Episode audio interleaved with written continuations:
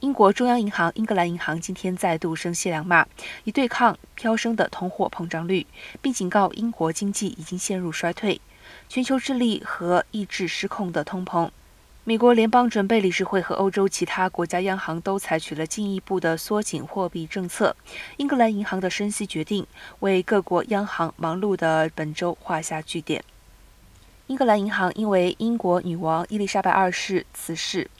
升息决策从上周延迟到今天宣布，升息主要利率零点五个百分点至百分之二点二五的决定符合大部分市场预期。这也是英格兰银行继八月做出自一九九五年以来最大升息幅度决定以来，再一次升息五十个基点。